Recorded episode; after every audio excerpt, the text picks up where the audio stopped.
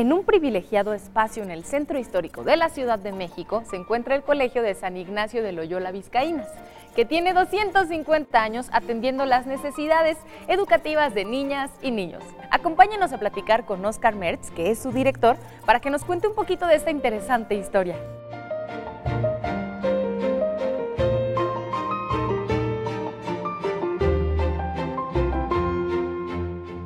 El nombre completo de nuestro maravilloso colegio es el Colegio de San Ignacio de Loyola Vizcaínas, institución de asistencia privada. Vamos a cumplir 256 años de funcionamiento ininterrumpido. Y este, y pues nada, es yo creo que posiblemente una de las escuelas más antiguas del país y, de Latinoamérica en su funcionamiento. Em, este maravilloso lugar fue fundado como les decía, en 1767, a 256 años casi, por un grupo de vascos que pertenecían a la cofradía de Aranzas, la señora de Aranzas. Y, este, y el objeto de construir este enorme edificio fue de dar cobijo a niñas huérfanas y viudas pobres. De ahí la labor asistencial que a la fecha mantenemos. Por supuesto, en aquellas épocas todas eran de origen vasco y con el tiempo fue cambiando la población hoy día, pues ya no es, eh, ya no, nadie vive en Vizcaínas, es un colegio privado, institución de estrella privada, insisto, la segunda más antigua del país. Y em, contamos con 570 alumnos. Nuestra educación va desde maternal hasta preparatoria. Y em, continuamos con, nuestra, con nuestro objeto educativo asistencial, Hoy día tenemos alrededor del 60% de los alumnos becados por nosotros. Y, eh, y pues nada, es una escuela con, con, un modelo educativo muy innovador, muy vanguardista, como siempre no fue desde sus inicios. Y, em, y con una población muy interesante. Por supuesto que antiguamente era población que vivía en el centro histórico. A partir de los sismos del 85 fue cambiando un poco este esquema. Eh, tenemos una importante eh, población que viene de la alcaldía Cuauhtémoc sin embargo, pues de todas las demás alcaldías tenemos hoy día, incluso de algunas partes del conurbadas del Estado de México. Un detalle muy interesante es que tenemos niños de origen chino. que son hijos de, sus padres, son comerciantes en el centro histórico, viven en el centro histórico. pues nada, es una, es una espléndida opción para ellos, en virtud de que somos un, un colegio que prácticamente somos bilingües y, em, y pues nada, es, nuestra oferta educativa resulta muy interesante a ellos también.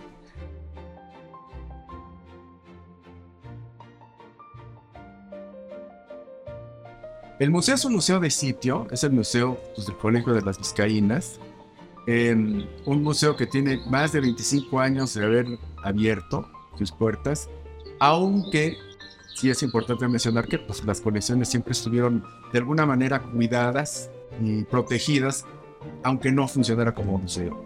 El museo arranca en nuestra capilla, que tiene importantes retablos este, barrocos, y este, tenemos mucha obra de caballete de la época novohispana, y hay un área muy interesante que se abrió en los últimos años que es un poco mostrar cómo educaban a las niñas a finales del 19 y a principios del 20. Entonces es una colección de mobiliario y de, y de instrumental con el cual este, eh, educaban a las niñas en esa época que resulta interesantísimo porque, eh, por ejemplo, eran, eran niñas que a principios del 20 aprendían telegrafía, por ejemplo. Este, había, aprendían eh, mecanografía, este, aprendían física y química, pues claro, al principio pues les enseñaban ciertas materias y el bordado tenía muchísimo que ver. Cabe mencionar que en el museo guardamos una, una colección de textiles importantísimos. Y este, pero es muy interesante ver cómo en el tiempo se fueron adecuando las necesidades pues, de la población del país, ¿no? Y, este, y hoy día pues continuamos teniendo un modelo educativo vanguardista. El público para el museo es cualquier persona interesada en conocer un maravilloso edificio del siglo XVIII, con una, este, eh, digo, con una oportunidad de conocer un museo verdaderamente de sitio, Em, yo muchas veces digo que más allá de que ven a ver el museo, es un poco, te invito, te abro las puertas para que conozcas mi casa, ¿no? Porque realmente es una casa, o sea, es una casa grandota, pero, pero, pero lo que vas a encontrar aquí va a ser una, eh, pues un poco de cómo era la cotidianidad desde que abrió. Y, este, y ahí lo sigo cuidando, ¿no? Y ahí sigue estando y te puedes conocer. Es un lugar yo creo que se puede disfrutar mucho entre amigos. Les recomiendo mucho eh, solicitar una visita privada entre amigos. pueden inclusive venir a desayunar. Y, este, y resulta, ser, resulta siendo una visita muy, muy disfrutable. Y, este, y, pues nada, los esperamos.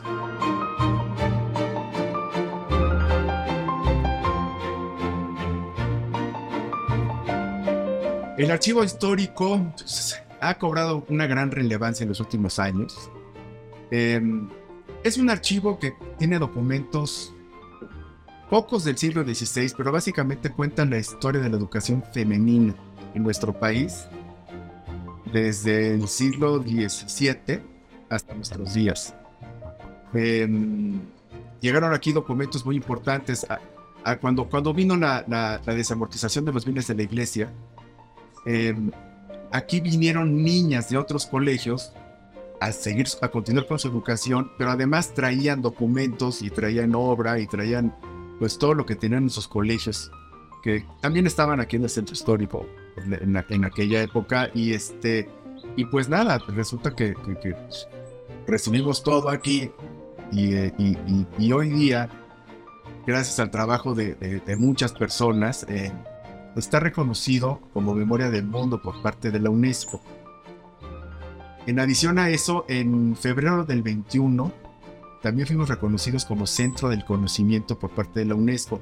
Este es un dato muy interesante porque solamente hay nueve en todo el mundo.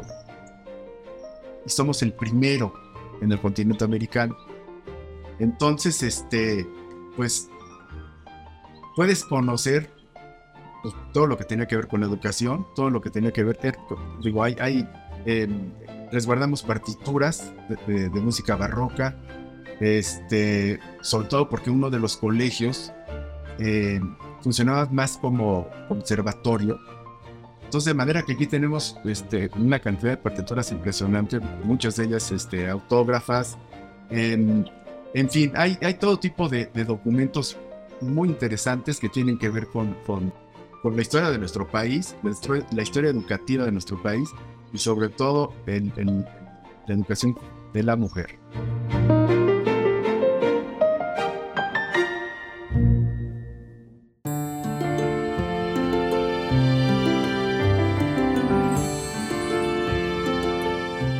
Filosofía educativa del colegio y la manera en la que ésta es transmitida tanto al personal como a las y los estudiantes es el tema del que nos va a hablar Jaquelina Rodríguez. Ella es parte del cuerpo docente.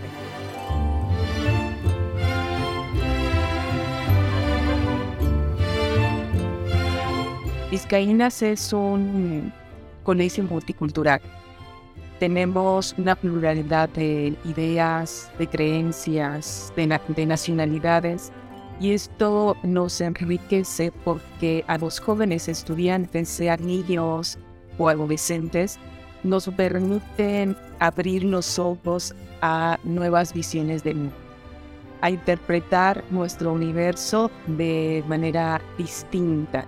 Creo que Vizcaínas, gracias a su acervo cultural, a su historia, a su arte, eh, prevalece una visión del mundo sensible eh, a las artes, al pensamiento. Los jóvenes que, despiertan la inquietud de querer saber más sobre el mundo y Vizcaínas nos permite en este sentido crecer porque porque hay varios espacios en Vizcaínas como donde estamos ahorita que es una de las salas del museo donde se recrea un aula eh, de clase del siglo pasado donde vemos incluso obra de arte creada con las mismas alumnas de hace 100 años. Y esto se va replicando en nuestros alumnos en la actualidad, porque ellos a través del arte se van sensibilizando a la vida, al conocimiento, al intelecto y a las emociones.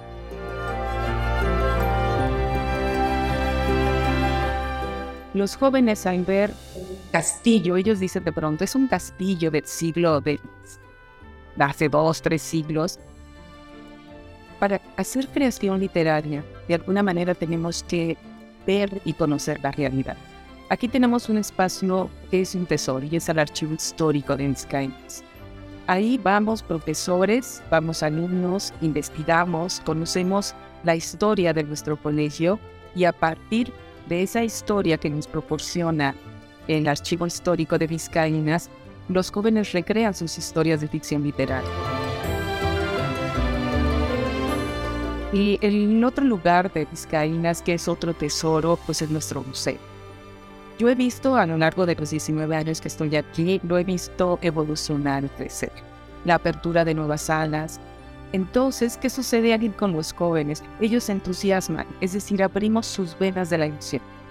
Las emociones nos llevan al conocimiento, nos llevan a la creación. En Vizcaínas estamos entonces moviendo la vena creativa, la vena de las emociones, de la empatía, incluso de la responsabilidad. Porque en el vamos conociendo no solo la historia de Vizcaínas, sino la historia del mismo país al que pertenecemos.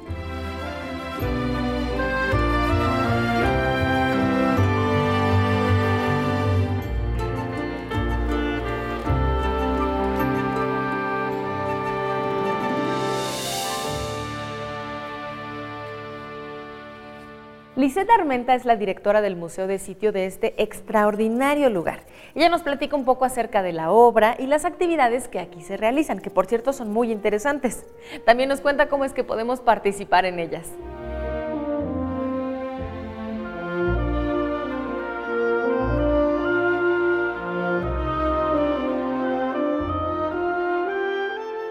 El Museo de Sitio es aquel espacio cultural donde se exhibe y se cuenta la historia de un lugar en específico, a diferencia de un museo nacional donde se traen piezas de diferentes partes del país, a diferencia de una casa museo donde se exhiben los objetos de una persona que habitó ese espacio.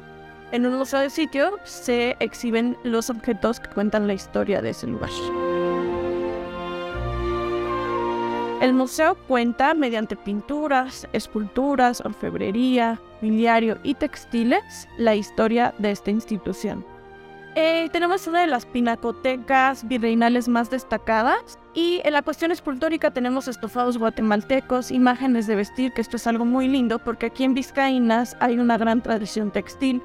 Las colegialas iniciaban su eh, enseñanza del bordado mediante la elaboración de dechados, que eran estos lienzos donde ejecutaban las primeras puntadas. Estas eran pues bastante burdas, en telas de trama muy abierta y poco a poco iban mejorando su destreza manual y eh, trabajando materiales más finos como la seda, eh, los hilos metálicos de oro, plata, perlas, etc.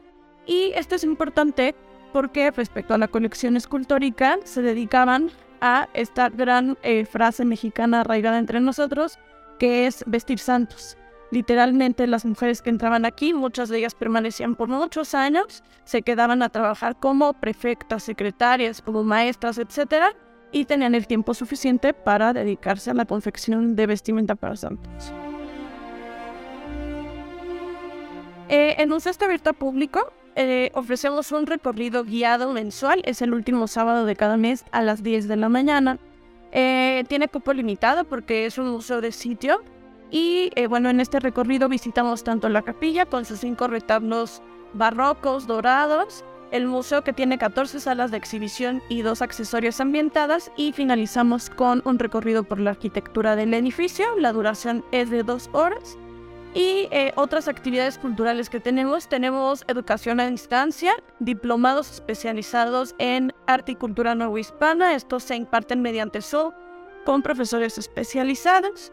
Entonces, pues son completamente gratuitas. Esto permite llegar a un público muy amplio que es tanto de nuestra comunidad eh, escolar, estudiantes, profesores, madres, padres de familia, trabajadores, al entorno que es habitacional. Tenemos muchos edificios habitacionales, así como la población flotante, aquellas personas que vienen a comprar un producto aquí sobre el eje central, en la calle de Regina también es todavía muy de compra de textiles, materiales para bordar, etc. Pues eh, este museo es muy importante porque lo mencionaba, es un museo que cuenta la historia de una institución que es más antigua que México como país independiente. Su origen es en la Nueva España y al día de hoy sigue eh, manteniendo la función original que tenía que ser un colegio. Sí, fue colegio por 200 años exclusivamente para mujeres, pero actualmente es mixto. Y eh, bueno, esto es una parte muy importante de la historia de México porque puede estudiarse la historia de México a partir de la permanencia de este colegio en el tiempo, particularmente sobre la historia de la educación de las mujeres.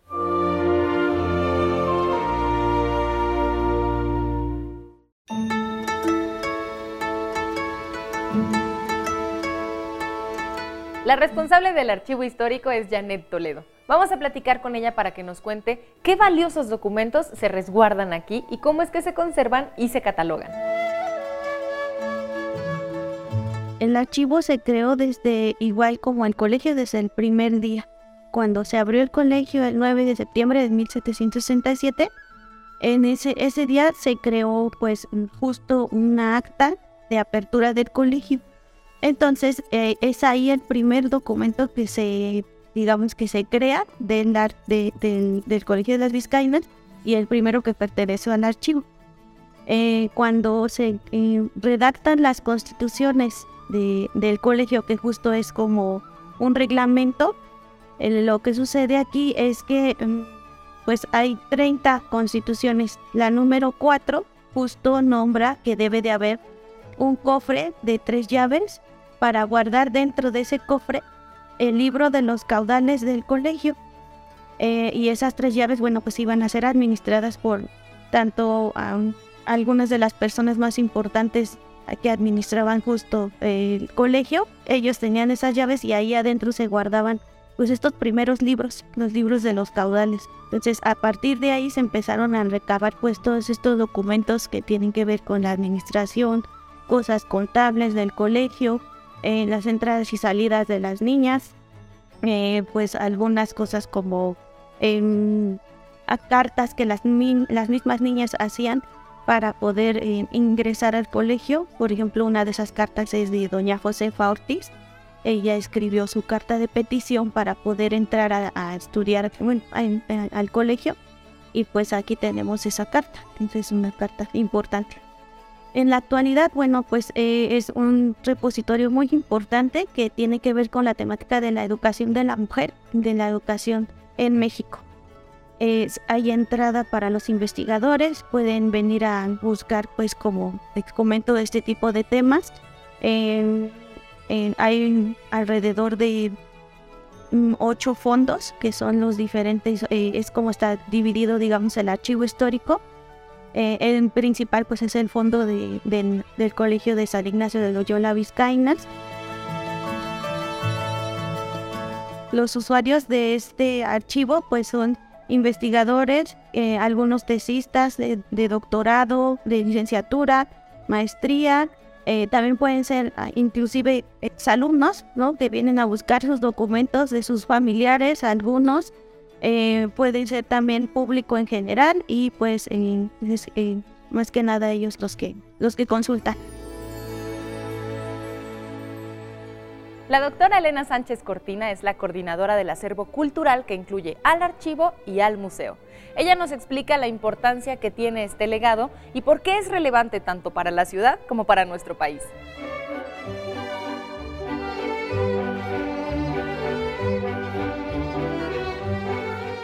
Estamos en la capilla del Colegio de San Ignacio de Loyola Vizcaínas. Esta capilla está dedicada a San Ignacio de Loyola. Como sabemos, San Ignacio fue el fundador de los jesuitas y él era de origen vasco. Los fundadores de este colegio eran vascos y escogieron a San Ignacio como su santo patrón. Entonces la capilla tiene en su retablo principal la figura de San Ignacio y el colegio lleva también el nombre de San Ignacio. Esta capilla es de una sola nave se construyó a partir de 1734 y duró más o menos 18 años la construcción tanto de capilla como de colegio. El colegio ya estaba terminado a mediados del siglo XVIII y se iba a abrir, pero hubo una pequeña polémica con el obispo porque él quería que una orden religiosa se ocupara del colegio. Y los vascos desde un principio querían ser totalmente independientes tanto de la iglesia como del Estado. Entonces eso es parte de su personalidad y desde que se fundó el colegio quisieron ser independientes y ellos administrar el colegio. Y hoy en día son 17 mil metros cuadrados, toda la superficie. Tenemos nueve patios y esta capilla. Eh, y bueno, en los nueve patios es el colegio que todavía funciona.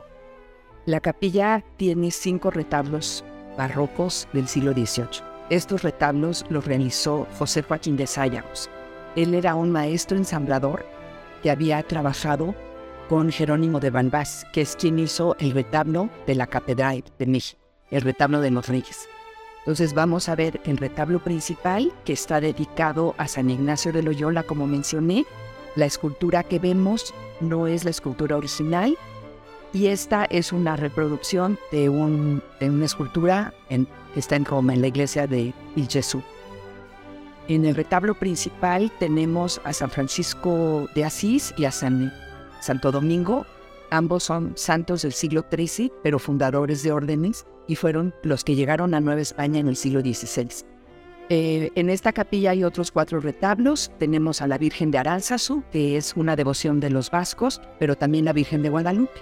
Y pensemos que los vascos llegaron con su devoción de España, pero aquí se hicieron muy guadalupanos, sobre todo en el siglo XVIII. Y tenemos otro retablo de la Virgen de Loreto y de la Virgen de los Dolores. Esta capilla la usan los alumnos, aquí se entregan premios, hay conciertos, hay conferencias, se organizan homenajes y también celebraciones eh, religiosas. El museo se instaló en lo que es el, patio de capellanes. Eh, cuando se fundó el museo se hizo por 10 salas, pero en el 2017 se ampliaron cuatro más. Entonces lo que se muestra en el museo es la colección principalmente del siglo XVIII, pintura, escultura, platería, textiles.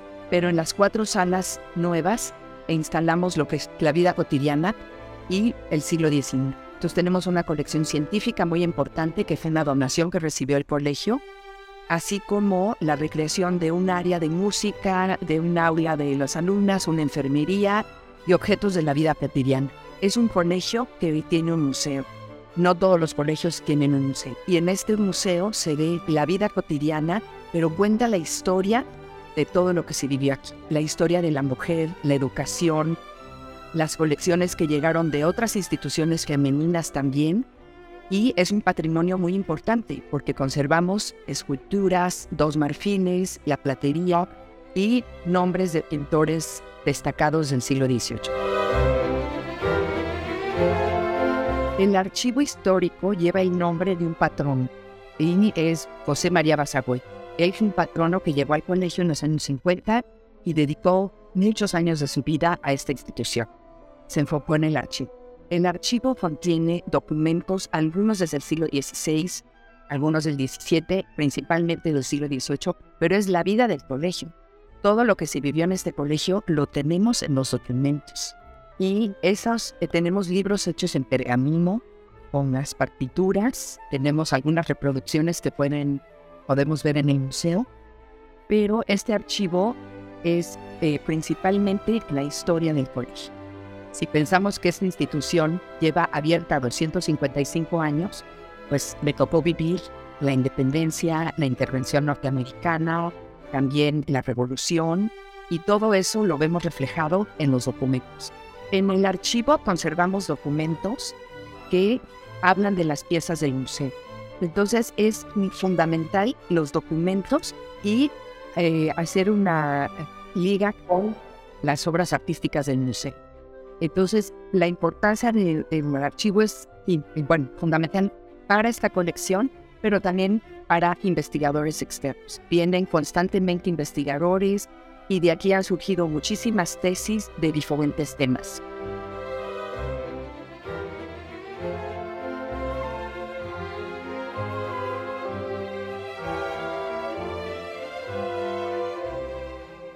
Visitar el Colegio Vizcaínas, consultar su archivo y conocer el Museo de Sitio son actividades obligadas en la vida cultural de México.